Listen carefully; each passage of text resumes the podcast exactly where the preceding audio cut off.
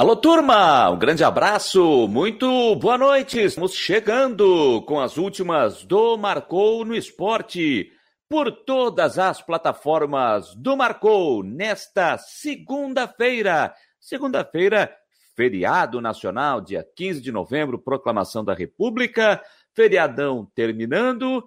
É, para muitos lugares aí, feriadão, último feriadão do ano. Último não, né?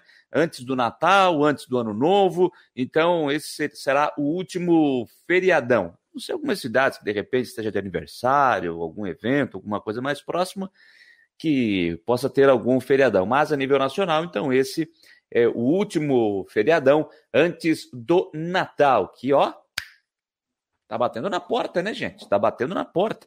É um pouquinho mais de um mês já estaremos, já vamos estar abraçados com o Papai Noel. É, gente.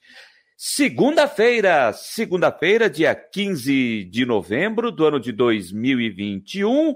Estamos chegando com as últimas do Marcou no Esporte, edição de número 42. 42 programas já, e assim a gente começa mais essa semana aqui em todas as plataformas do Marcou, mas também em nosso site no marconosport.com.br, onde você acessa, você lê nossas notícias, você clica no player e estará ouvindo a nossa programação 24 horas no ar pela web rádio Marcou. Os podcasts que você vai acompanhar ali, tem muita coisa legal, tem muita coisa bacana que você pode curtir com todos os colunistas do Marcou no Esporte. Mas, claro, para você também que está conectado conosco por, pelas demais plataformas, como o Facebook, onde você nos segue e você também compartilha o nosso conteúdo. Da mesma forma, faz isso pelo Instagram. Nos segue e também compartilha pelo Twitter, onde você nos segue e retuita nosso conteúdo assim que postado em nosso site, assim que postado nas outras plataformas,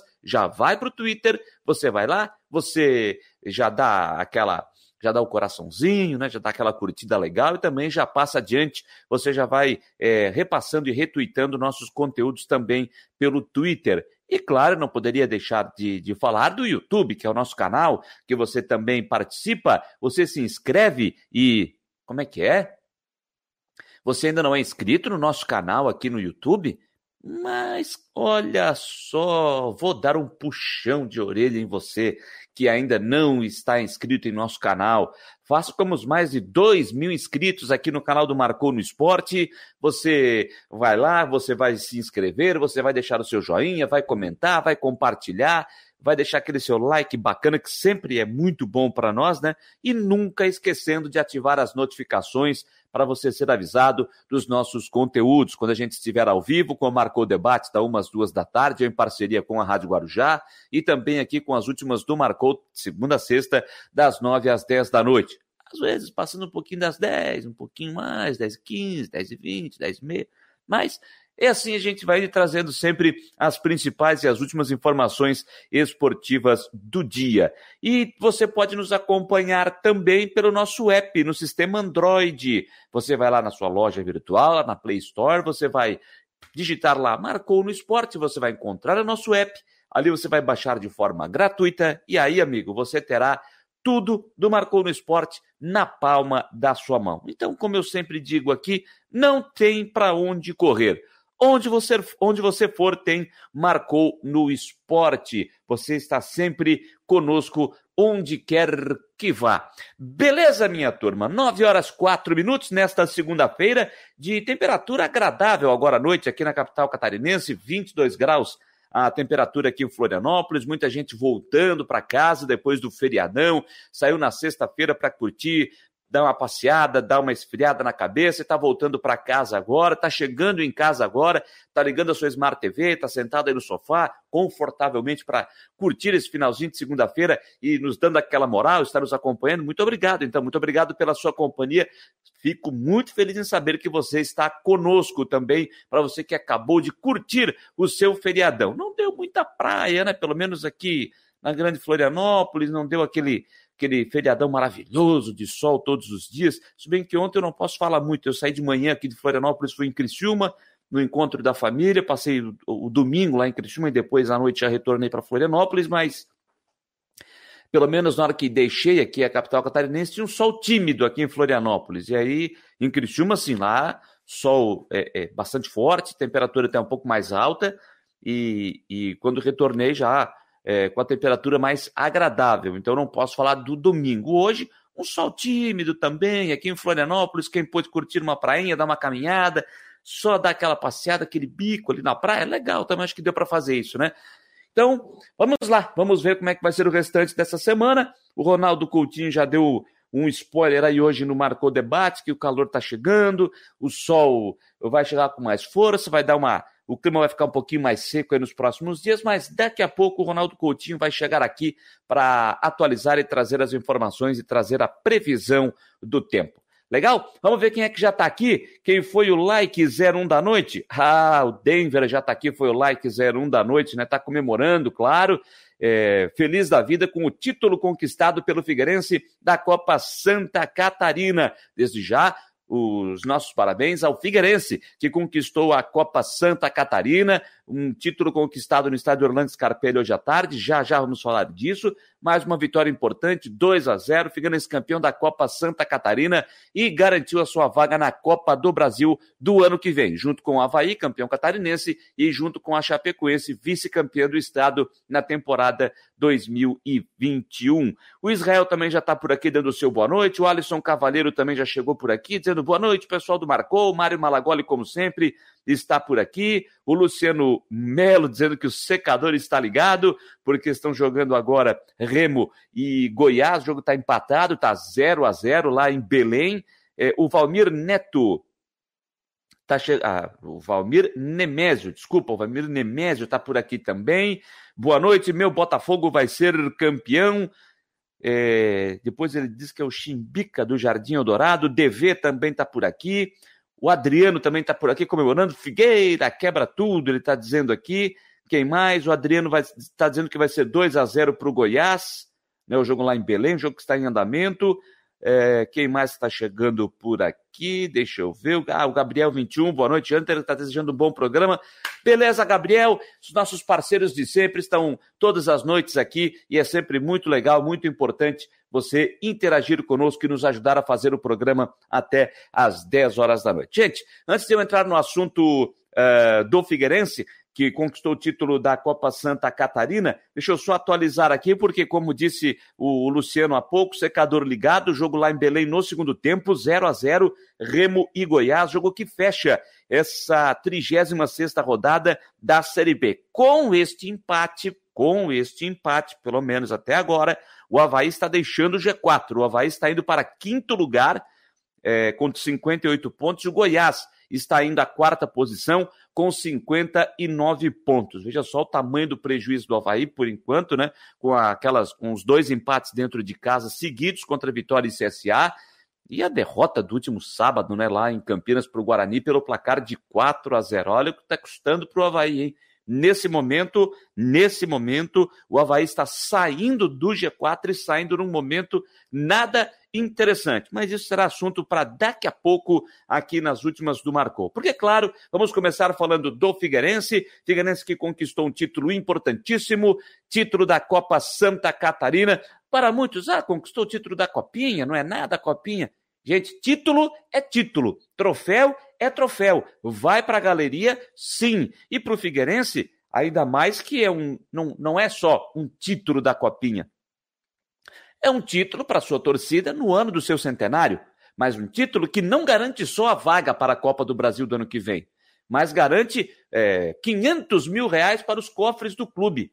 2022 pode fazer muita diferença esse meio milhão de reais. Ah, mas por que que está falando em meio milhão de reais? Porque é pouco mais de 500 mil, é 500 mil e alguma coisa, eu não vou saber falar exatamente aqui o, o, o valor, mas é pouco mais de 500 mil reais para você jogar a primeira fase da Copa do Brasil. Ou seja, então o Figueirense, por ter é, conquistado o título da Copa Santa Catarina, ele vai embolsar já para o ano que vem pouco mais de 500 mil reais para disputar a Copa do Brasil na sua primeira fase. E outro detalhe, né, gente? E outro detalhe, para quem não se apercebeu, essa conquista da Copa Santa Catarina por parte do Figueirense vai fazer o ano do futebol catarinense começar de uma forma bem interessante.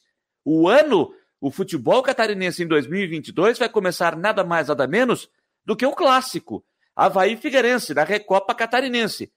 No dia 19 de janeiro, sete e meia da noite na ressacada, Havaí, campeão catarinense 2021, contra Figueirense, campeão da Copa Santa Catarina 2021. Então teremos um clássico Havaí Figueirense para começar a temporada 2022. Data, horário e local marcado: 19 de janeiro, sete e meia da noite, estádio da Ressacada. Ah, por que estádio da Ressacada? Porque a Recopa é, ela dá o direito do time que foi campeão catarinense de mandar a partida. Como o Havaí foi o campeão catarinense, por isso ele vai fazer o jogo dentro de casa.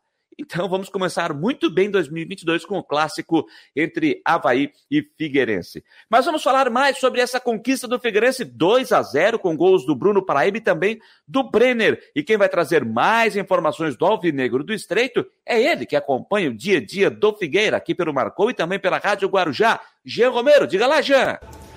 Pessoal, um grande abraço. Dia de muita comemoração pelo lado do Figueirense com essa conquista da Copa Santa Catarina, é o tricampeonato, já que o Furacão já havia vencido a competição estadual em 1990, em 1996 e agora em 2021. Garantida a presença, a participação na Copa do Brasil e também o planejamento fica um pouco melhor para o próximo ano de 2022. Alguns jogadores do Figueirense vão continuar os treinamentos daqui para frente porque afinal tem contrato com o clube ainda. Nesse mês de novembro, encerram, portanto, a sequência de treinamentos, depois férias no mês de dezembro e outros atletas eh, também vão seguir, portanto, no clube. A pré-temporada deve começar no início de 2022, ali pelo dia 2, essa é a previsão, mas não tem nada oficial ainda nesse sentido. E a gente está observando também é, muita coisa que deve acontecer daqui para frente: chegadas e saídas, jogadores que vão continuar no clube, outros que vão deixar, e até mesmo o próprio técnico Jorginho, que encerra o contrato agora com o Figueirense e vai entrar em conversa com os diretores para saber da continuidade ou não, portanto, do profissional. E tantos outros jogadores também também que a gente vai continuar, continuar ligado e trazendo atualizações sobre saídas, eh, chegadas,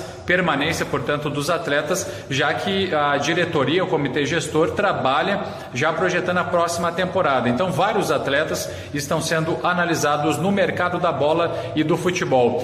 Grande presença do público no estádio Orlando Scarpelli nessa vitória de 2 a 0 diante do Juventus de Jaraguá do Sul. Mais de 6 mil torcedores, o maior público do ano, desde a volta da torcida aos estádios em função da pandemia, o que ajuda também o Figueirense com relação à entrada de recursos e essa projeção também é com uma boa presença de torcedores para a próxima temporada.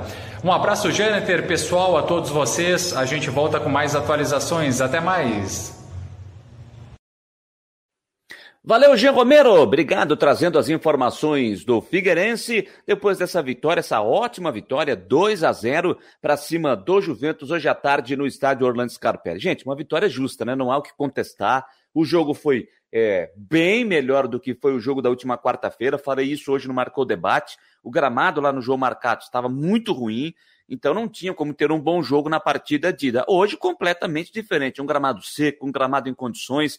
Vimos um Figueirense conseguiu jogar bola, o próprio Juventus conseguiu desenvolver um futebol melhor, mas em nenhum momento o Juventus incomodou o Figueirense na partida. Então, hoje dá para dizer que uma vitória justa. Eu assisti o jogo, Figueirense pressionando, meteu três bolas na trave, duas no segundo tempo. O time começou empurrando, não dando chances para o pro, pro, pro Juventus na partida, que encontrou suas dificuldades no jogo, mas foi um jogo solto, um jogo que convenceu o torcedor que esteve no estádio Orlando Scarpelli hoje à tarde. E certamente né, saiu feliz, comemorou e comemorou com razão comemorou com razão o título da Copa Santa Catarina. E o público de hoje à tarde no estádio Orlando Scarpelli, tivemos uma renda de R$ 87.499 para um público de 6.280 torcedores. Esse foi o público total. Hoje à tarde no estádio Orlando Scarpelli, o John, inclusive o John Léo, né, coordenador de comunicação e de marketing do Figueirense, ele já havia nos dito na última sexta-feira, aqui nas últimas do Marcou, e, e, e ratificou essa informação hoje no Marcou Debate, ele falou que com 50% da capacidade do estádio liberada, a carga de ingressos ao todo, contando sócios, enfim, estava batendo na cara de pouco mais de 9 mil ingressos aí à disposição para o torcedor. E com esse número de 6.280, Então, olha, um número muito bom. E o torcedor que fez a festa comemorou, junto com o time, essa conquista da Copa Santa Catarina na vitória por 2 a 0. Repito, né, os gols do Bruno Paraíba de pênalti e depois o Brenner chutando de fora da área, fazendo o segundo gol. Brenner que também depois acabou chutando uma bola de fora da área também, acertou o travessão, né, do goleiro Iago, do goleiro Iago Haas. Então o Figueirense venceu com justiça, fazendo um grande jogo, sem dar oportunidades ao Juventus, que foi um time que lutou, lutou, tentou, né, buscou a sua buscou a sua possibilidade, mas o Figueirense foi melhor, principalmente no jogo de hoje, e mereceu essa conquista. Bom, gente, vamos trazer aqui a entrevista, pelo menos parte da entrevista do técnico Jorginho, e como tenho dito aqui, né, o Figueirense ainda não disponibilizou em vídeo no seu canal a entrevista do técnico Jorginho, mas nós temos a entrevista em áudio, pelo menos parte dela, né? E nós já colocamos, vamos colocar trechos dessa, dessa entrevista coletiva pós-jogo no estádio Orlando Scarpelli com uma imagem do técnico Jorginho. Então não vá se espantar, o seu computador não está com a imagem congelada. É uma foto do Jorginho com a, o áudio, né, da parte da entrevista que ele concedeu hoje após a partida no estádio eh, Orlando Scarpelli, fazendo uma avaliação do que foi essa conquista do Figueirense, mas deixando claro que a conquista da Copa Santa Catarina, a partir de agora, quem sabe para dar é, uma nova vida, fazer o time se reerguer a partir de agora. Que representa, eu falei na entrevista passada, é o início de uma grande recuperação de um dos grandes times de, de Santa Catarina. Vou falar agora já no início. Você, torcedor, vai ser o divisor de águas nisso. O que eu quero dizer com isso? Se vocês fizerem o que vocês fizeram hoje, em uma competição que o Brasil não, não tem sentido, mas para nós tem muito sentido, porque é uma conquista, ainda mais no ano centenário. Não deixa de ser uma conquista, deixa de ser. Eles foram, afinal de contas, os garotos foram os melhores da competição. Você, torcedor, é o cara, é, é, é a peça fundamental para o clube voltar a disputar campeonatos de Série A.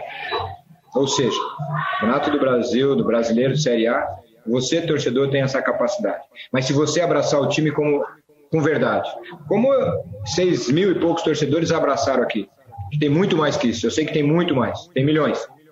Então abraça esse clube. O clube precisa de você. Se você fizer isso e lotar esse estádio, dificilmente não chega à Série A o mais rápido possível. Vai depender muito de você, porque você é peça fundamental disso. Isso é um pedido que eu estou fazendo a você. E uma das funções do técnico, dos treinadores, é de dar aí repertório ao time. E desde a sua chegada, o quanto você acredita que é, conseguiu fazer a equipe evoluir qual é a sua avaliação? E também sobre permanência mesmo no Figueirense, alguma reunião programada com a diretoria? Qual é o, se, o seu sentimento? O que está no coração? Bom, eu vou pela última.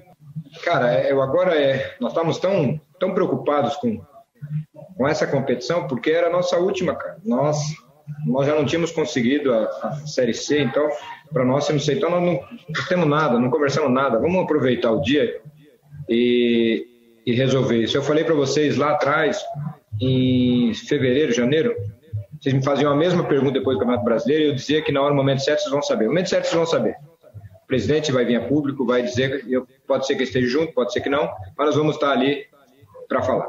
É, indiferente disso, vocês sabem que tem aqui um, um cara que é, é, hoje é fã do campeonato, está, é, é fã do, do, dos times da, de Santa Catarina, porque aqui tem bons campeonatos, tem bons jogadores, tem boas equipes, então tem que realmente dar um salto e voltar a ter muitas equipes disputando as melhores competições do país. Eu acho que nós aqui, o, o Jean, nós tivemos aqui a felicidade de conseguirmos sim fazer jogos muito bons. Nós perdemos muito pouco em casa esse ano. É, nós tivemos partidas maravilhosas. Nós tivemos partidas muito ruins também mas para um, é, um time que cada três meses tinha que montar uma equipe, e esses jogadores entendiam que tinha que jogar para frente, que o momento certo de sair jogando, o momento certo de não sair, em pouco tempo. E pela direção acreditar no, no trabalho de, de três caras que veio de São Paulo, Jackson, Biro e Jorge, é, para mim foi gratificante e eu fico muito feliz quando o nosso time consegue sair jogando, quando o nosso time consegue é, as jogadas que nós treinamos aparecer na, no campo, quando você consegue ver garotos é, jogando como hoje. E nós sabemos o momento certo de colocá-lo. Por que nós sabemos? Porque nós estamos com eles o tempo todo. Então, é, não é que nós sabemos mais, é que pelo fato de nós estarmos com eles ali. Isso nos facilita. Então, eu acho que foi um ano muito gostoso. Agradeço a direção, agradeço o Zé, agradeço o presidente, foram as pessoas que confiaram em mim junto toda a direção, Tadeu, porque não é fácil suportar o que nós suportamos aqui.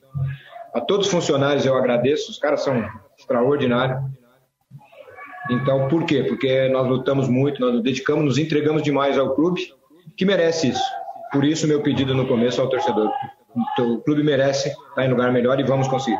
Esse título do Figueirense passou muito por jogadores jovens, né? O Figueirense que tem algumas dificuldades com categorias de base, né? Ficou, está sem algum tempo já sem categoria de base e para essa Copa Santa Catarina apresentou para a torcida o Brenner, o Paolo. Fala um pouquinho sobre eles e o que podem é, vir a render para o clube no futuro.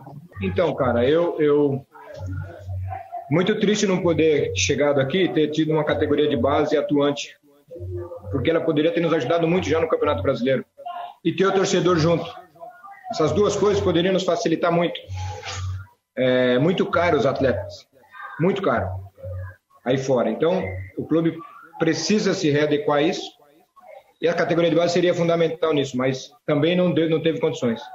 Alguns garotos foram apresentados a nós, entre eles esses garotos que você citou, os dois ganharam do Nacional, o Ítalo era daqui, o Ítalo chegou, parecia um um quero-quero, perninha de Hoje é um atleta que só não está jogando porque o Heine segurou o Rojão, que foi, como eu falei para vocês, uma grata surpresa. Porque ele tinha tudo para não ser bom atleta, grandão, desengonçado, e não, e ele se empenhou e conseguiu fazer dois campeonatos extraordinários. E o Ítalo está na cola dele. Então é, eu fico muito feliz. Aí tem o Vinícius, que entrou, entrou e, e tá, já está provando que tem condições de ajudar. Então, a categoria de base é muito importante. Eu espero que no futuro o clube consiga fazer com que esses atletas de categoria de base possa vir ajudar o, o Figueirense e que o torcedor sempre compre essa briga assim. Tenha calma que o treinador vai colocar na hora certa, tenho certeza disso. Mas que compre sempre essa briga para que possa ter sempre atleta do, do Figueirense, para que o Figueirense possa sair da dificuldade que está. Fazendo essas análises que tu fez aí do, da temporada, das evoluções do time, de passar por vários é, obstáculos né, que o Figueirense teve, principalmente sobre a questão financeira, essa vaga na Copa do Brasil que vem com esse título já ajuda bastante porque já entra 560 mil reais né, para o time, para o cofre do time.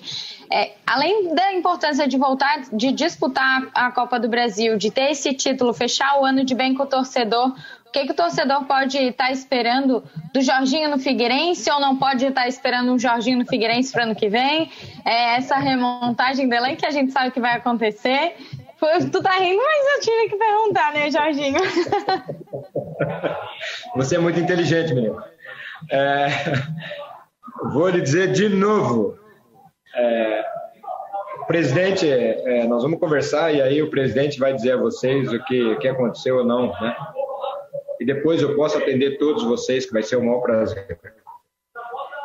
Cacau, é, por tudo isso, é o que eu falei, é, nós tivemos um ano muito sofrido, todos. Do presidente, passando até o último funcionário e ao torcedor. Como eu falei aqui, o torcedor vai ser a peça fundamental. Não adianta na hora da dificuldade vaiar, brigar, xingar, ofender. Na hora da dificuldade você tem que dar o apoio. Eu estou dizendo isso como pai. Se, meu, se eu abandonar meu filho, jamais ele vai conseguir se levantar. O clube hoje é um filho que está adoentado e precisa ser curado. Precisa de, de apoio para ser curado. É dessa forma que tem que ser. Tem que vir pessoas aqui que briguem pelo clube. Não adianta vir aqui explorar o clube. Tem que comprar a briga. E o torcedor tem que estar junto com isso. Dar apoio, dar força. Aí eu tenho certeza. Força de todos os sentidos. Se hoje tem dois, três mil torcedores, que multiplique cada vez mais. E que vocês cobrem aonde estão indo o dinheiro. Vocês têm obrigação disso, torcedor. Mas apoiem, porque eu tenho certeza que com isso com um bom trabalho que, que, que, que essa direção vai, tenho certeza, vai continuar fazendo. O clube volta, Cacau, ao, ao, ao, trilho e eu tenho certeza que vai disputar bons campeonatos, que inclusive é bom para a imprensa também, para que vocês possam ter é, é, competições boas para mostrar para todos os seus é, é, é, ouvintes e telespectadores. Da, nos próximos dias haverá reuniões entre a direção do Figueirense e jogadores também, até para se estabeleça uma decisão de quem sai, quem fica, e com relação também ao próprio comprometimento dos jogadores na partida diante do Juventus. Hoje à tarde, nessa vitória de 2 a 0, você entende que foi um dos jogos em que houve mais empenho, mais dedicação? Era o último jogo, não tinha como. Mas eu acho que hoje eles entenderam, e aí eles entraram em campo, aqueceram, e eles viram a força. E ó, ainda não é a força total da, da, da torcida a força que a torcida pode fazer eles, eles serem mais fortes do que eles são. E eles entenderem que eles têm que ter coragem capacidade de lutarem por isso, acreditarem nisso. Eu acho que hoje foi uma prova disso. Eu acho que eles aprenderam, amadureceram muito. Amadureceram muito, mas muito, muito. Não tenho a sombra de dúvida disso. Então eu acredito nisso e estou entendendo que o caminho do Figueirense é muito bom. Mas se o torcedor tiver sempre, sempre, sempre do lado, cobre os seus dirigentes para onde está indo o dinheiro que vocês estão colocando no clube. Lote ao estádio e dê condições do clube ir para cima. Eles vão tentar trazer os melhores para ajudar, ajudar o clube. Disso eu tenho certeza. E aí vocês do lado, torcedor, vai embora, eu tenho certeza disso. Tá aí parte da entrevista coletiva do técnico Jorginho no pós-jogo, né? No pós-jogo hoje, na vitória de 2 a 0 e a conquista do título da Copa Santa Catarina. Bom, eu não sei qual é a leitura que vocês fazem da, da entrevista do técnico Jorginho. Claro que é, quando se termina a temporada, hoje foi o último jogo do ano do Figueirense, é, começa a se projetar o futuro. A leitura que eu fiz quando o Jorginho foi questionado de, de formas diferentes, mas pelo menos em duas, três oportunidades, é, sobre a permanência ou não, e o Jorginho deu aquela fugida, deu aquela escapada, dizendo que no momento certo a, os, os dirigentes irão conversar com ele presente ou não, enfim. A leitura que eu estou fazendo é que eu acho muito difícil a permanência do Jorginho. Ele está dando recado, dizendo que o torcedor precisa apoiar, precisa cobrar. Ele falou duas, três vezes que o torcedor precisa cobrar para saber para onde está indo o dinheiro que o torcedor está colocando no clube e saber para onde esse dinheiro está indo. Eu acho que o Jorginho está correto. O Jorginho está correto falando isso. Mas a leitura que eu faço é que eu acho que o Jorginho não vai ficar. Pode ser que eu esteja enganado, pelo menos essa é a leitura que, que eu faço das respostas aí do Jorginho. Acho difícil a, a, a permanência do profissional para a temporada de 2022. Mas vamos ver os próximos dias, mas pelo menos é, essa interpretação que eu estou tendo das palavras do técnico Jorginho. O Gilson Carturano de Brusque chega aqui, é, torcedor do Figueirense, o Jorginho permanece, não deu para ele e que siga sua vida e que siga sua vida porque tudo tem seu tempo. E o tempo do Jorge acabou, ah, acabou, na minha opinião. Creio que tem bons treinadores que conheçam a Série C e venham com ideias novas e com o futebol moderno. Abraço, Tecordes, é o que está dizendo Gilson Carturano, torcedor do Figueirense, mas que mora lá na cidade de Brusque. Gente, deixa eu só fazer um parênteses aqui um parênteses rápido, porque tem, tem resultado, tem gol que não é bom para o Havaí, é bom para o Brusque. O Goiás sai na frente, lá em Belém do Pará. Gol do Aleph Manga. Gol do Aleph Manga, gol anotado aos 22 do segundo tempo, zero para o Remo, um para o Goiás. O Goiás está pulando para 61 pontos na terceira colocação e o Guarani vem para quarto com 59 e o Havaí vai ficando na quinta colocação. Para o Havaí terminar no G4, o Remo precisa virar a partida. Só tem um detalhe, né? Tem um confronto direto entre Guarani e Goiás na próxima rodada. E o jogo é lá em Campinas. Até por conta disso, o Havaí vai depender das suas forças, dependendo só de si. Mas, de certa forma, depois eu vou falar mais sobre isso, é, você é, entrar numa rodada uma penúltima rodada no G4 é uma coisa. Você entrar no G4, a, a, é, é, entrar na penúltima rodada fora do G4, o psicológico mexe. O psicológico mexe. E o jogo do Havaí é fora de casa contra o Náutico. Ah, o Náutico não tem mais o que fazer? Não, não tem mais o que fazer. Mas sabe como é, né? Sabe como é. Mas daqui a pouco a gente entra mais nesse assunto para a gente esgotar os assuntos aqui envolvendo o Figueirense e a sua conquista na Copa do Brasil.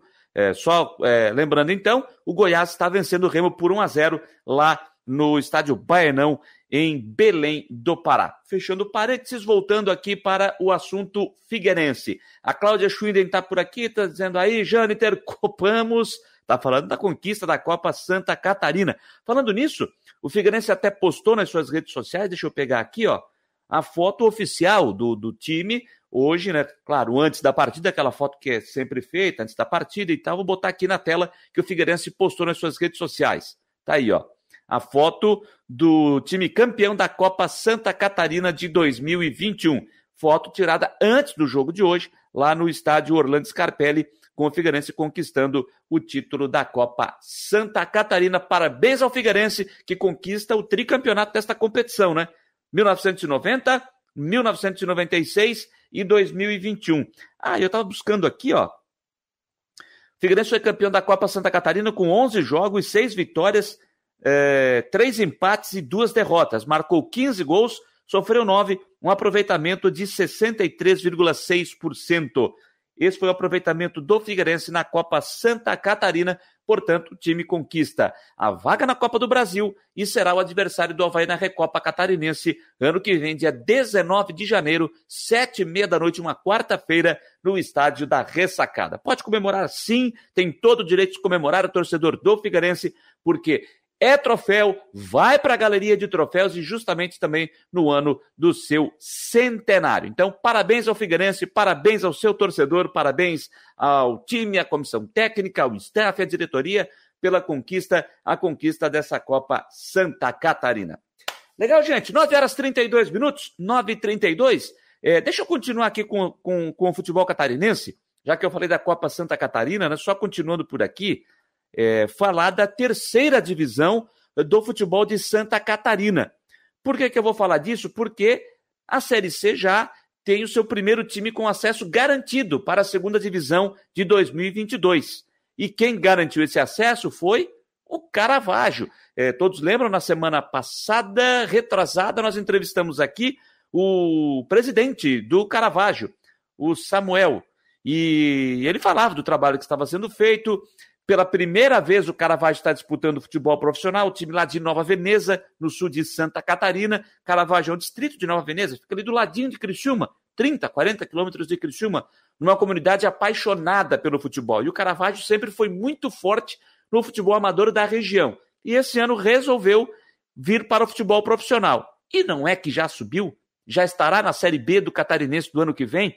Conquistou esse acesso com a vitória conquistada ontem fora de casa em Camboriú, 2 a 1 para cima do Itajaí. E foi a última partida da primeira fase do Caravaggio, já que ele folga na última rodada, que vai ser na, no próximo final de semana. O Caravaggio venceu o Itajaí pelo placar de 2 a 1 um dos concorrentes diretos aí na briga pelo acesso. Jogo da oitava rodada, Caravaggio 2, Itajaí 1. Tivemos ainda Imbituba 2, Porto 2, Batistense 2, Navegantes 4. E o Blumenau, no sábado, fez 3 a 0 no Jaraguá. Blumenau e Itajaí brigam pela segunda e última vaga na Série B do ano que vem. E quem irá fazer a decisão da terceira divisão com o Caravaggio? O Caravaggio está garantido. Primeiro lugar com. Com primeiro lugar, não, né? Já está garantido na, na, na Série B do ano que vem, porque está em primeiro com 21 pontos. Em segundo aparece o Blumenau com 18. Em terceiro, Itajaí com 15. Em quarto, Imbituba com 11. Aí é só para concluir, né? Porque esses times só vão jogar para cumprir tabela daí por diante. Em quinto, Porto 7. Em sexto, o Pebec, o Pedra Branca aqui da Palhoça, com 7 pontos. Em sétimo, Navegantes com 6. Em oitavo, Jaraguá com 6. E na lanterna, o Batistense com 3 pontos ganhos. Olha, o Blumenau vai jogar na última rodada e precisa de um empate para garantir a sua, a, a, sua ida à Série B do ano que vem, do Campeonato Catarinense. O time do Itajaí vai precisar vencer o seu jogo e torcer para o Blumenau perder. Se o Itajaí vencer o seu jogo e o Blumenau perder, o Itajaí sobe.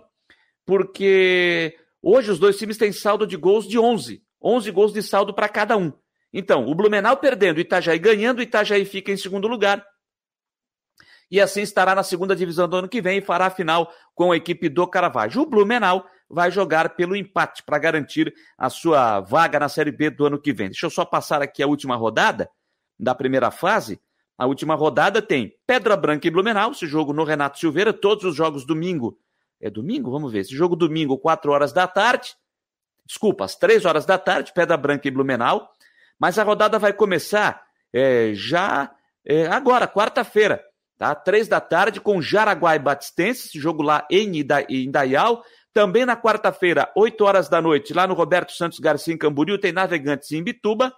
Esses dois jogos já não interessa mais nada, é só para cumprir tabela. E aí sim, os dois jogos que interessam no domingo, três da tarde. Repito, Pedra Branca e Blumenau, no Renato Silveira aqui em Palhoça, e lá em Porto União, o Porto vai receber o Itajaí. São os jogos que interessam para definir é, quem sobe para a primeira, para a segunda divisão do ano que vem e quem fará a final com a equipe do Caravaggio. E quem diria, hein? O Caravaggio vai disputar a segunda divisão e no ano que vem vai enfrentar o Criciúma. É isso aí, vai enfrentar o Criciúma na segunda divisão do futebol de Santa Catarina. Só para você ter uma noção, deixa eu botar rapidinho aqui, ó um trecho de um vídeo que eu peguei no Instagram do Caravaggio. A festa da torcida do Caravaggio ontem lá na localidade, lá no município de Nova Veneza, quando da chegada da delegação que foi recebido pela torcida e a comunidade do Caravaggio fez uma festa tremenda. Vou botar um pouquinho aqui desse vídeo que eu peguei no Instagram do, do Caravaggio. Ó.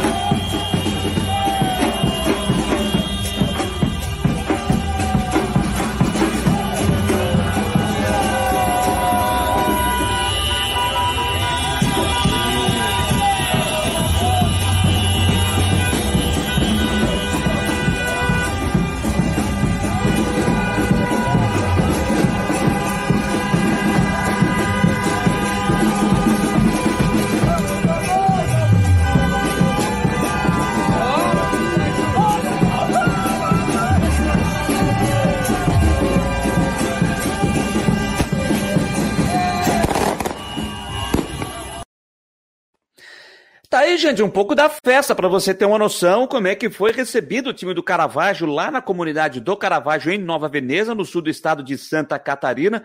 Jogadores foram recebidos em carro aberto e a festa foi grande, né? A festa foi grande e, não teve hora para e não teve hora para acabar a festa. A italianada lá fez a festa, uma, é uma comunidade de, de italianos, então foi muito legal a festa. Parabéns ao presidente Samuel Milanês pela primeira vez jogando futebol profissional e o Caravaggio já consegue o acesso, está na segunda divisão do ano que vem. Está reformando, não, está fechando o seu estádio, né? O estádio da Montanha, lá que é um estádio bem legal, bem bacana também, é preciso ser todo ele murado, né? Por isso que o Caravaggio é, não está mandando os seus jogos nessa terceira divisão no seu estádio, utilizando o Mário Balsini, o estádio do Próspera, porque dentro do caderno de encargos o estádio precisa ser fechado, todo ele murado. E como isso não era, não era é, murado lá o estádio da Montanha, lá no Caravaggio, então a obra está sendo feita. E o presidente Samuel Milanês nos disse aqui que é, para o ano que vem a obra estaria pronta e que o Caravaggio vai mandar os seus jogos no seu estádio, o estádio da Montanha, lá na localidade do Caravaggio. E lá tem uma rivalidade com o Metropolitano. O Caravaggio que é azul e branco, tem uma rivalidade com o Metropolitano lá de Nova Veneza, né, que tem que aí tem o seu estádio, a sua, a sua, a sua localização é bem no centro de Nova Veneza mesmo, né? Então, o Metropolitano que é vermelho e branco. Então, quem sabe agora essa ida pro, do, do Caravaggio para o futebol profissional, subindo já para a segunda divisão, quem sabe para dar uma mexida também com o Metropolitano, que seria bem bacana, bem legal, porque as empresas lá apoiam e abraçam. E pode ter certeza que o empresariado lá do Caravaggio, com empresas fortes, eles estarão apoiando e ajudando bastante o time do Caravaggio. Para quem for ao sul do estado, não conhece essa região, lá o município de Nova Veneza, olha, quando for para o sul do estado, não deixe de passar, de ir a Nova Veneza. Para você ir a Nova Veneza, você obrigatoriamente precisa passar pelo Caravaggio. Claro, se você vier por Criciúma, né? Subindo ali, passando pelo Rio Mãe, você vai passar pelo Caravaggio. Tem outros pontos, mas aí você não, não você vai passar por outros pontos, como Mãe Luzia, enfim, por pontos diferentes. Mas o, loca, o, o local mais tranquilo para você ir até Nova Veneza, ao município de Nova Veneza, é passando pelo Caravaggio, depois seguindo uma estrada bacana, perigosa, muitas curvas, sempre é bom ficar antenado, mas tenho certeza que você vai curtir demais aquela comunidade, município de Nova Veneza, com os italianos, a gastronomia, é muito legal. Então, Parabéns à comunidade do Caravaggio, parabéns ao presidente Samuel Milanês por essa conquista. Tenho certeza que vai fortalecer ainda mais o futebol da região, esse acesso do Caravaggio para a segunda divisão do futebol de Santa Catarina. 9 horas e 41 minutos, 9 e 41. Deixa eu ver onde é que eu passei por aqui para eu não me perder no meu roteiro. Beleza, 9 e 42 agora, o relógio anda, o tempo passa, torcida brasileira. Tempo Tempo passa, tempo, tempo. Então, falei tempo. Tempo me lembra quem? Ele, o homem do tempo, Ronaldo Coutinho, está chegando para trazer a previsão do tempo, sempre em nome de Imobiliária Steinhaus, em Jurerê Internacional, no norte da ilha. Ele, Ronaldo Coutinho, vai atualizar a previsão do tempo. Diga lá, meu jovem. Boa tarde e noite a todos que nos acompanham no Marcou no Esporte. Tem aqui o Ronaldo Coutinho no site e outros colunistas também. Temos aqui nossa, o nosso espaço. Não esqueçam de olhar os outros colunistas do Marcou no Esporte. Para quem quer saber preço de terreno, comercialização, troca, venda, aluguel, lá em Jurerê Internacional, está em House Imobiliária, que patrocina o Coutinho no Marcou no Esporte. Hoje nós tivemos aqui, ó, praticamente quase que nada no estado em termos de chuva, um ou outro pontinho vocês aparecem aí e aqui também na serra, mas de maneira geral está bem tranquilo. Na imagem de satélite também nós temos o que? Com condições aí de tempo bastante aproveitável em Santa Catarina, onde o sol uh, e, o, e nuvens estão predominando, inclusive na capital. Pegando aqui, ó, nós temos nebulosidade e sol na capital, teve chuva de manhã e de tarde foi uma tarde bem aproveitável. A máxima chegou a 25, 26, em Floripa, a mínima em torno de 19, 21. No estado tivemos aqui em Bom Jardim da Serra 3 e 7 e a máxima foi aqui em Itapiranga, no extremo oeste, com 38 graus. Várias cidades aqui do extremo oeste tiveram temperaturas entre 32 e 35 graus. Ali São Miguel do Oeste 31, Chapecó 32, ali a região de Criciúma também 32. Um diazinho quente em Santa Catarina. A chance de alguma chuva agora à noite na capital pequena, mas não dá para descartar.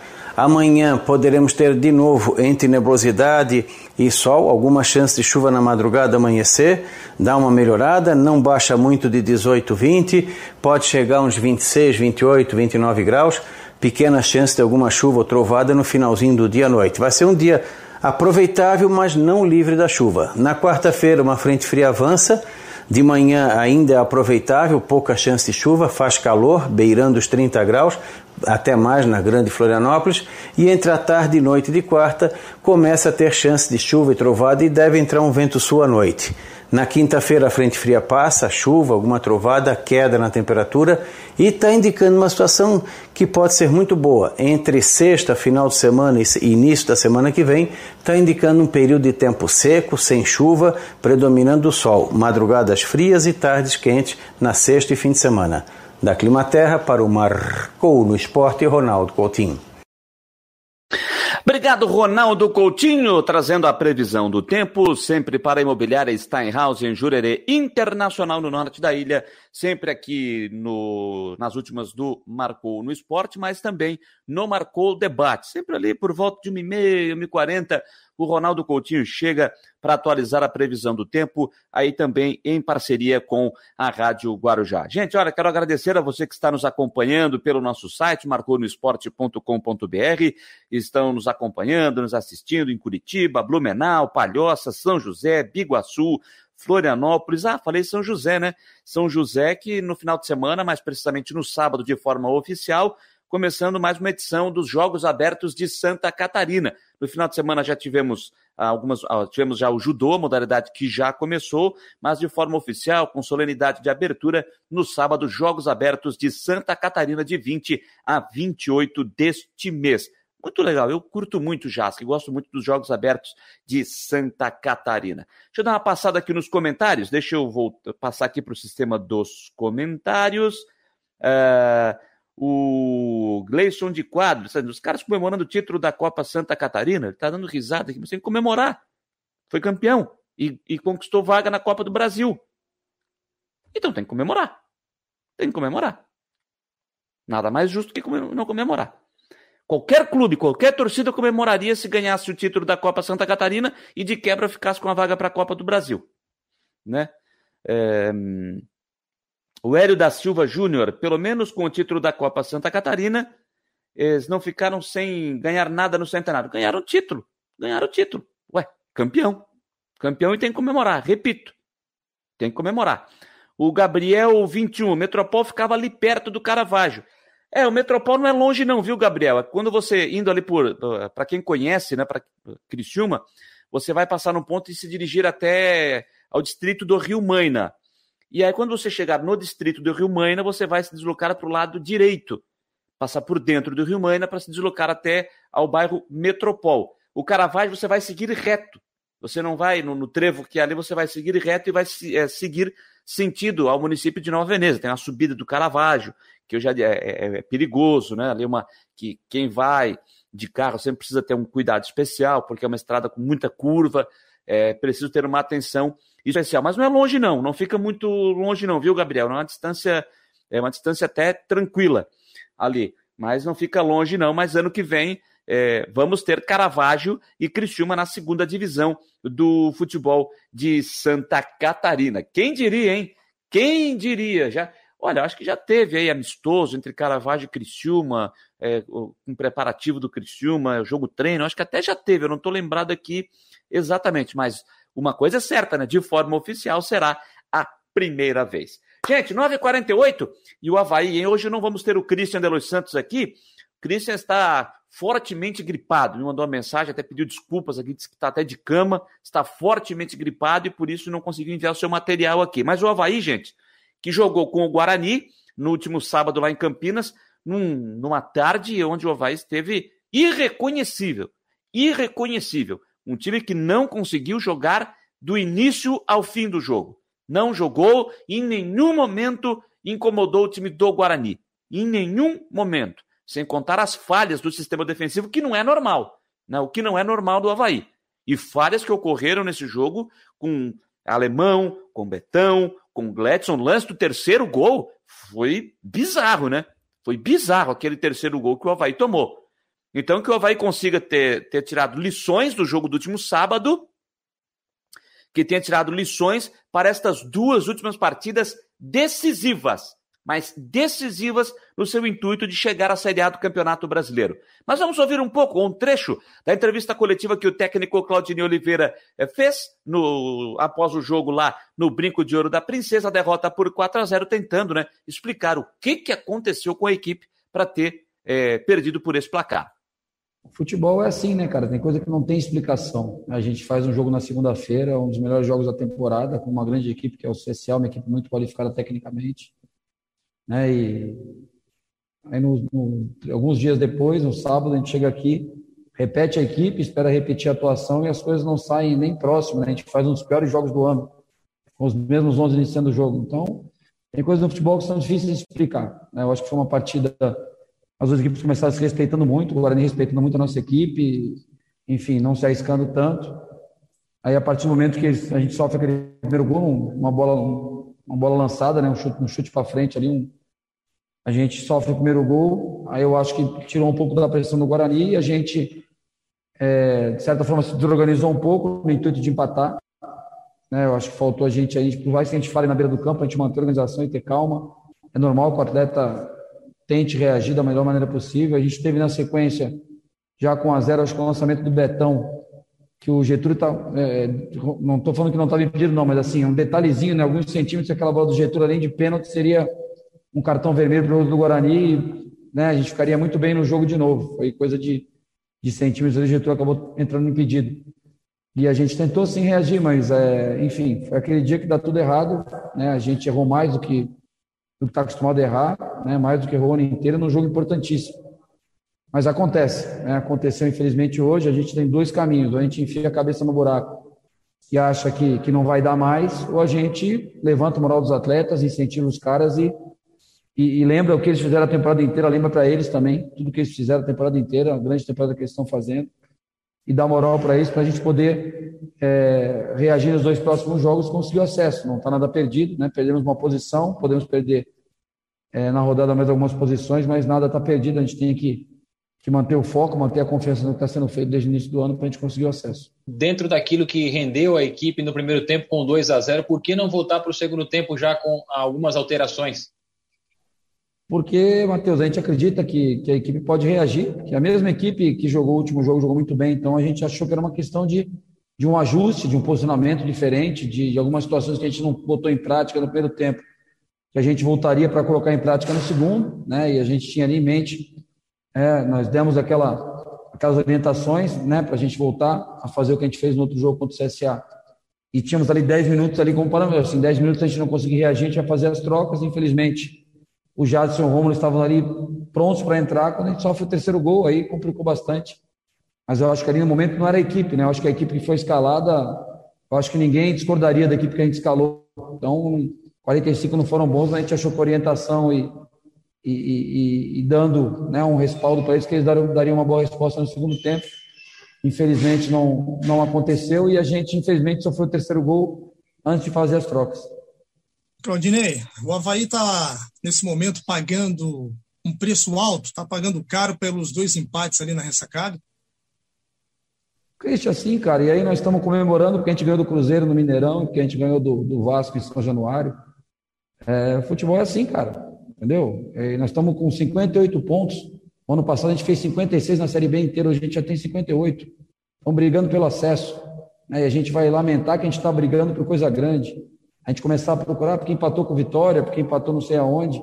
Tá, e porque ganhou do Cruzeiro, que a gente tem. Se tivesse empatado o Cruzeiro no Mineirão, ou tivesse perdido o Cruzeiro no Mineirão, que é um dos grandes do campeonato, se não tivesse ganho do Vasco, se não tivesse ganho do Botafogo, no Engenhão, que é o melhor mandante. É, a gente começar, a gente tem, é o que eu falei, tem vários recortes se olhar. Você pode olhar de uma maneira negativa ou de uma maneira positiva. Aí a escolha é, é de quem está avaliando. Então, assim, se o Havaí não tivesse vencido o Botafogo, que é o melhor mandante, não tivesse vencido o Cruzeiro no Mineirão, não tivesse vencido o Vasco, duas vezes, o Cruzeiro duas vezes, né? E feito quatro pontos contra o Botafogo, a gente também não teria 58 pontos. Né? Mesmo se tivesse vencido Vitória e, e vencido o CSA. Então, é, o futebol é assim, cara. Você ganha, às vezes, jogos que você acha mais difícil e não ganha o jogo que você acha que, que vai ser mais tranquilo. Né? O jogo do Vitória, a gente viu como é que a gente sofreu o um empate. Né? E, é, na minha opinião, eu fico com a opinião, com a minha opinião e com a do Sandro Merahit, que tem duas Copas do Mundo e CBF retornou para a gente com, com o discurso que o Yuri procurou o contato, o Yuri está de costas, o jogador Vitória veio, atropelou o Yuri, mas já foi também, não, vai, não voltar esses dois pontos, acontece, o erro da arbitragem aconteceu, eu acho que foi um erro, não, não aceito essa desculpa que não foi erro, foi erro, eu acho mais legal admitir o erro do que ficar querendo transferir. Mas enfim, Christian, é, a gente realmente deixou de ganhar alguns jogos importantes na ressacada, mas vencemos jogos importantes fora de casa, que nos, nos deram 58 pontos. Tá aí uma parte da entrevista coletiva do técnico Claudine Oliveira após a derrota para o Guarani pelo placar de 4 a 0 no sábado à tarde lá no Brinco de Ouro da Princesa. O grupo já voltou às atividades nesta segunda-feira, volta aos treinos amanhã visando o jogo contra o Náutico, penúltima rodada a, da, da, da competição, último jogo do Havaí fora de casa. O jogo é sábado às 18 horas e 30 minutos lá no estádio dos Aflitos. Deixa eu dar uma olhada aqui para ver se já tem arbitragem. Não, ainda não tem arbitragem. Né? é claro, né, com feriado e tal, então não tem como eles divulgar a arbitragem. Então o Havaí tem esse compromisso contra o Náutico às 18h30 e depois fecha a sua participação na última rodada. É... Deixa eu ver aqui. Eu falei sábado, não, apaga. Não é sábado, tá, gente? É domingo, tá? É domingo domingo, 18 horas e 30 minutos, no estádio dos Aflitos, lá em Recife, Náutico e Havaí. Então é domingo, apaga, não é sábado, é domingo, esse jogo da penúltima rodada. Aí sim, é, a última rodada acontecendo no dia 28, com o Havaí jogando em casa com Sampaio Correia, toda a rodada dia 28, porque no dia 27 tem a decisão da Libertadores. Então a CBF acabou passando para domingo, dia 28, toda a última rodada da Série B do Campeonato Brasileiro. Bom, gente, a 36 rodada terminou. Terminou agora, lá no Baenão, em Belém. O Remo perdeu para o Goiás por 1 a 0. O resultado não foi interessante para o Havaí. Vamos só recapitular os, os, os resultados é, desta 36 rodada, que começou já na segunda-feira. Segunda? 12. Que segunda, seu Jane Terdecortes? 12, 13, 12, 13, 14, sexta-feira. CSA e Confiança 0 a 0 No sábado, Guarani 4, Havaí 0. É, ontem, Curitiba 2, Brasil de Pelotas 1. Vitória 3, Cruzeiro 0. Hoje, resultado que ajudou o Havaí. Brusque 1, CRB 0. O gol anotado pelo Thiago Alagona aos 38 minutos do segundo tempo, 1 a 0 para o Brusque. O Botafogo venceu o Operário pelo placar de 2 a 1. O Londrina venceu a Ponte Preta por 2 a 1, Vila Nova e Vasco empataram por 2 a 2 e o Náutico derrotou o Sampaio Corrêa por 2 a 1 e o Remo perdeu para o Goiás pelo placar de 1 a 0.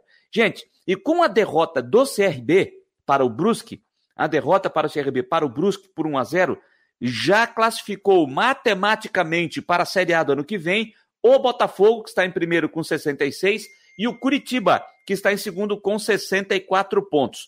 Botafogo e Curitiba já estão matematicamente garantidos na Série A do ano que vem. Por quê? Na próxima rodada tem um confronto direto.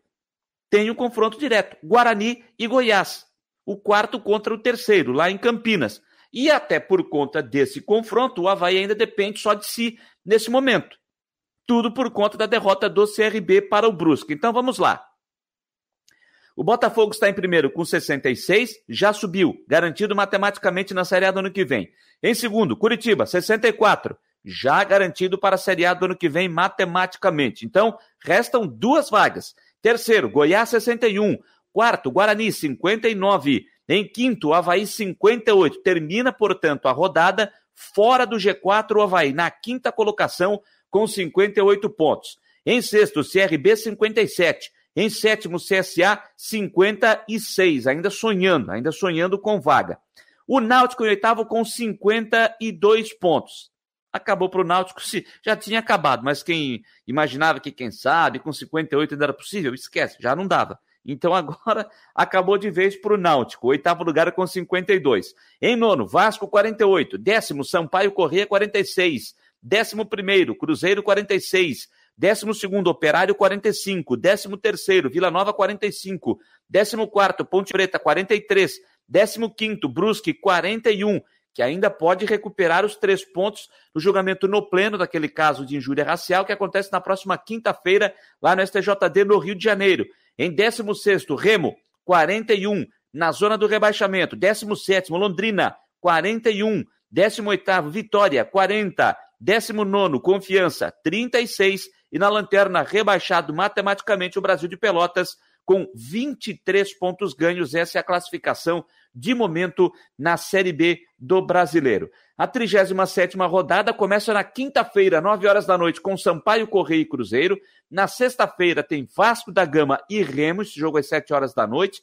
Também na sexta, às 7 horas da noite, Brusque e Operário de Ponta Grossa, Brusque e Operário. Também na sexta, nove e meia da noite, tem Vila Nova e Londrina. No sábado, quatro e meia da tarde, tem Confiança e Ponte Preta. Às seis e meia, no domingo, Náutico e Havaí. Também no domingo, sete horas da noite, tem Curitiba e CSA. Brasil de Pelotas e Botafogo. E na segunda-feira, 18 horas, tem CRB e Vitória da Bahia. E às 8 horas da noite, um confronto e tanto, hein? Guarani e Goiás, fechando a 37ª e penúltima rodada da Série B do Campeonato Brasileiro de Futebol. Falando nisso, gente, falando nisso, falei há pouco aqui da vitória do Brusque, uma vitória importantíssima, 1 a 0 para cima do CRB que matematicamente a derrota do time alagoano fez com que Botafogo e Curitiba já subissem matematicamente para a Série A do ano que vem. E que faz nesse momento o Havaí ainda depender só de si. O Havaí precisa fazer a sua parte. E o técnico Vaguinho Dias, depois do jogo de hoje, a vitória é, para cima do time do. Eu tinha aqui, deixa eu ver onde é que está o Vaguinho Dias aqui, rapaz. Deixa eu ver se. Eu tinha pego o Cadê o Vaguinho Dias? Que eu não que eu havia separado. Deixa eu dar mais uma olhada aqui. Uh, eu acho que eu separei. Deixa eu. Ah, peraí, gente. Eu vou fazer. É tudo ao vivo aqui, tá, gente? É tudo ao vivo. Deixa eu só fazer o seguinte aqui. Deixa eu fazer que eu esqueci de, de passar ele para uma outra pasta. Vamos ver se vai. Vamos ver se vai dar. Se der tempo, né? Vamos ver se der tempo. Jogo para cá, trago para cá.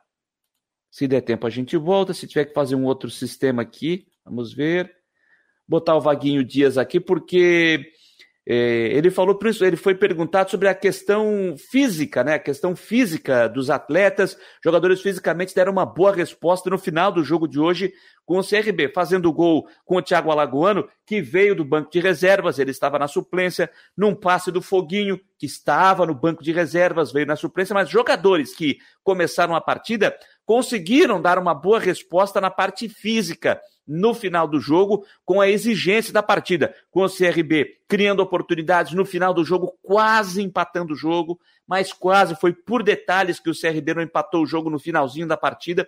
Então, essa questão da parte física foi elogiada pelo técnico Vaguinho Dias na entrevista. O torcedor uh, do, do, do, Brusque reconheceu isso ao final do jogo, a, a, a, aplaudindo, apoiando o time e acreditando né, que o Brusque ainda vai conseguir uh, dar uma boa resposta principalmente no jogo contra o Operário que vai ter na próxima sexta-feira em casa. Claro, passando ainda pelo julgamento no pleno, na próxima quinta-feira, onde o Brusque, através do seu departamento jurídico, está acreditando, está acreditando que vai conseguir recuperar esses três pontos. Veja bem, hoje o Brusque tem 41 pontos. Recuperando esses três, vai a 44, ou seja, dá uma desafogada, mas mesmo assim obriga a equipe a fazer esses três pontos diante é, do, do, do, do, operário, onde praticamente, né, se ele recuperar os três, se ele fizer seis pontos na quinta e na sexta-feira, praticamente garante o Brusque na Série B para a próxima temporada. E sobre essa questão física que eu falei, o Vaguinho, o Vaguinho Dias falou sobre isso após o jogo. Olha, fisicamente a gente tem treinado muito bem, mas eu acredito que todas as estratégias que nós estamos tomando, ela vem dando certo. As substituições a gente tem usado quase que todas. Hoje que eu acabei usando somente quatro. Mas a gente tem aproveitado as cinco e a gente sabe as características que podem mudar. Então nós entramos com uma equipe com um biotipo maior. Estou falando de John Clay, estou falando de Felipe Souto. E depois nós entramos com mais velocidade, que é o Foguinho, que é o Thiago Alagoano, de uma equipe que poderia já estar mais desgastada, mais aberta, e nós estaríamos a favor do vento. E nós poderíamos ter com bola no chão, como aconteceu uma tabela do Thiago com o Foguinho e o Foguinho fez um grande lançamento, um passe, uma assistência para que o Thiago fizesse o gol. Foi um grande gol, uma grande jogada, mas eu acredito muito em estratégia e ela está dando certo. Vaguinho, o time entrou hoje totalmente ligado, né? Fazendo uma pressão, principalmente nos dois tempos de jogo, tanto no início do primeiro quanto do segundo, e acabou premiado com um gol no final, né? Eu queria que você falasse desse espírito que a equipe encarou esse jogo, que vai ser fundamental também para o confronto da próxima sexta-feira contra o Operário, que pode inclusive já garantir matematicamente o time na Série B de 2022. Ô Sidney, é eu acredito que até contra o Náutico, se você lembrar, eu acho que nós entramos também ligado. Contra o Guarani que nós ganhamos, entramos ligado. Contra o próprio Botafogo, nós seguramos muito bem o primeiro tempo até tomar o gol. Contra o Cruzeiro, na minha opinião, era para nós termos feito gol antes que o Cruzeiro fez. Nós tivemos as oportunidades de fazer o gol no início da partida. Agora, nós levamos muitos gols no início do segundo tempo. Então hoje foi, lógico, falado, a gente sempre comenta, a gente está precavido, mas eles, atletas, acabam dentro de campo é, tendo essa tomada de decisão. São eles. Então o, a equipe do Brusque é, ela vem jogando assim. O empenho eu tenho gostado, mas os resultados estavam tá, sendo triste. E se nós tivéssemos perdido hoje, ia ter uma dificuldade muito grande de, de permanência. Hoje, com essa vitória, com a vitória do Londrina, com a situação que o Vila Nova está ganhando, com a situação do Vitória de ter ganho ontem, muito difícil. É um campeonato dificílimo. Cada jogo é uma história, cada jogo é uma dificuldade. Hoje não pode comparar o segundo turno com o primeiro turno. Você não tem como comparar esses jogos finais nem com a metade do segundo turno. Os jogos são diferentes. A estrutura psicológica, a situação e maneira de jogar, o cansaço que uma enfrenta, a logística que o outro tem, as lesões. São jogos muito difíceis que você tem que estar com muita concentração. E é o que eu tenho tentado passar para os atletas. Um regenerativo, uns treinos que a gente consiga sempre estar balanceando para que eles estejam bem, descansados e sem lesão, e que a gente continue nessa pegada de resultados, principalmente casa. Então eu estou muito feliz com a nossa equipe, mas a equipe está sempre ligada. Tá aí o técnico Vaguinho Dias falando após a vitória do Brusque sobre o CRB pelo placar de um gol a zero. 10 e 6, gente. A Série A do Brasileiro teve a sua rodada de número 32 no final de semana, apenas recuperando os resultados. Atlético Goianiense 0, Santos 0, América Mineiro 3, Grêmio 1. Que fase que vive o Grêmio, hein?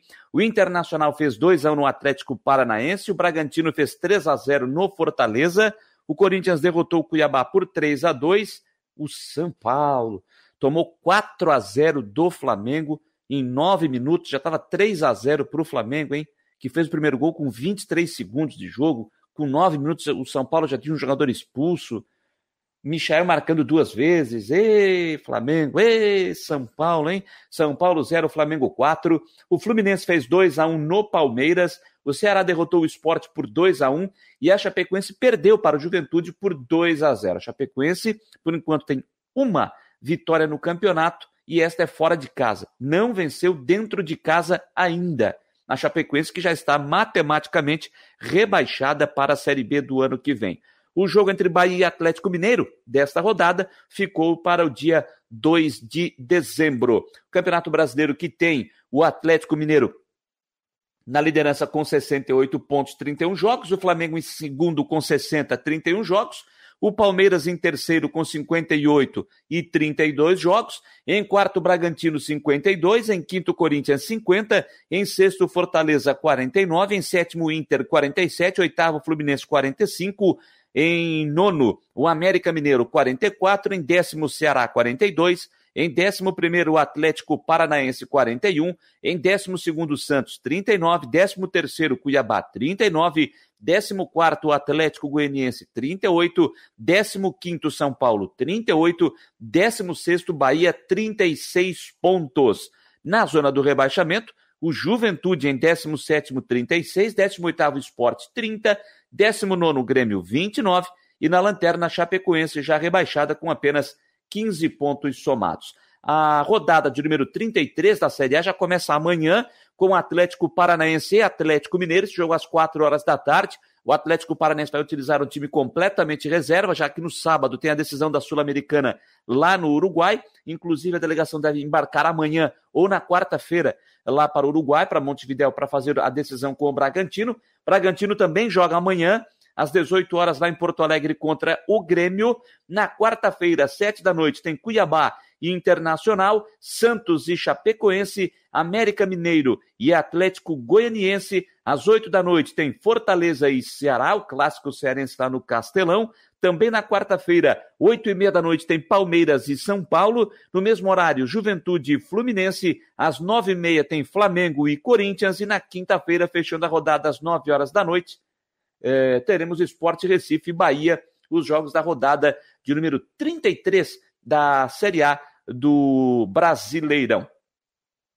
A Série C, gente, a Série C começou a decisão nesse final de semana, mais precisamente no sábado. Tivemos o primeiro jogo da final, lá em Tombos, no interior mineiro. Tombense e Ituano empataram pelo placar de 1 a 1.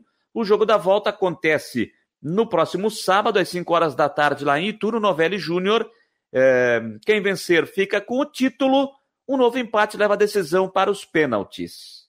Tá certo? Os dois times já estão garantidos, já subiram, juntamente com Criciúma e também o time do, do, do, do, do, do, do, quem mais, quem mais aqui, Tuano, Criciúma, Tombense e Novo Horizontino, né? Tombense, Novo Horizontino, Criciúma e Tuano foram os times que subiram para a Série B do ano que vem. Então, a decisão, primeiro jogo da final, tudo igual, um a um. No próximo sábado, vamos conhecer o campeão da Série C. Na Série D, tivemos o campeão sendo conhecido no sábado. É isso aí. Tivemos o campeão sendo conhecido no sábado. Aparecidense e Campinense da Paraíba empataram pelo placar de 1 a 1. Como no jogo de ida, lá eh, em Campina Grande, o time de Goiás, o Aparecidense, venceu por 1 a 0. O time do estado de Goiás e Aparecida de Goiânia ficou com o título da quarta divisão do futebol brasileiro. Parabéns à Aparecidense, portanto, campeã é, da Série D e garantido na Série C do ano que vem. Aparecidense de Goiânia, ah, de Goiás, desculpem, Campinense da Paraíba, Atlético Ceará e ABC de Natal foram os quatro times que subiram da Série D para a Série C do ano que vem. Infelizmente, o Joinville ficou pelo caminho, acabou sendo eliminado no mata-mata. No segundo mata-mata, ele passou pelo Bangu e depois acabou eliminado. Não conseguiu seguir adiante, até por conta disso, o Joinville é, não terá calendário nacional para o ano que vem. Os outros representantes na Série D, Marcílio Dias e Juventus, ficaram na fase de grupos, não avançaram, então, é, já definidos e com o Aparecidense de Goiás ficando com o título da Copa, é, da Copa não, da quarta divisão do futebol brasileiro. Gente, na Libertadores Feminina, na sexta-feira a gente estava até acompanhando aqui a decisão por pênalti envolvendo a Vai Kinderman e o time do Santa Fé da Colômbia, estou atualizando aqui. Hoje nós tivemos o jogo da semifinal, Ferroviária de Araraquara e Santa Fé da Colômbia. Empate em 1 a 1 no tempo normal. Nos pênaltis, o time colombiano tirou a Ferroviária. 4 a 2 nos pênaltis. O Santa Fé da Colômbia está na final e aguarda o seu adversário que sai no jogo de amanhã, 5 e meia da tarde, entre Nacional do Uruguai e Corinthians. Ou seja, não teremos uma final brasileira para a alegria para a alegria da Comebol, não teremos final feminina na Libertadores, a ah, final brasileira na Libertadores feminina, que vai acontecer a decisão lá no Uruguai. É isso mesmo. Até a fase semifinal, competição toda sendo realizada no Paraguai. Somente a decisão que vai acontecer lá no Uruguai. Tá certo, turma? E para a gente fechar, vamos falar de eliminatórias sul-americanas. O Brasil joga amanhã, e amanhã tem um jogaço, né? Amanhã tem Argentina e Brasil. E o Brasil não terá Neymar, que com desconforto muscular acabou vetado pelo departamento médico e ele é, sequer viajou para a Argentina. O Brasil já está classificado matematicamente para a Copa do Mundo. Então até se dá esse luxo aí, né? Não vai ter o Neymar lesionado, não tem o Casemiro suspenso também pelo terceiro cartão amarelo, mas mesmo assim não deixa de ser um Argentina e Brasil, jogo que vai acontecer lá em San Juan, no interior do país. E o técnico Tite passou pela entrevista coletiva e foi questionado né, se aquilo que aconteceu no primeiro turno, aqueles cinco minutos apenas de jogo na Arena do Corinthians, depois parou, invasão de campo por parte das autoridades sanitárias, não deixou o jogo seguir, enfim, se ainda restou alguma coisa de tudo aquilo para esse jogo de amanhã, oito e meia da noite, horário de Brasília. É difícil dimensionar isso tudo. Eu não sei qual a ótica que, que, o, que a Argentina encarou esses, esses fatos todos. A minha ótica é de lamentação pelo jogo não ter acontecido Agora, devido à compreensão dos fatos todos que aconteceram, o porquê de não, de não haver. Então, eu tenho isso muito claro, né, que antes do futebol existe saúde, existem leis e existe correção da, dos fatos. Né? Então, isso tudo aconteceu. Agora, como se encara essas situações, não é. Ela, ela, ela, ela é bastante particular, ela é bastante própria, ela é bastante pessoal.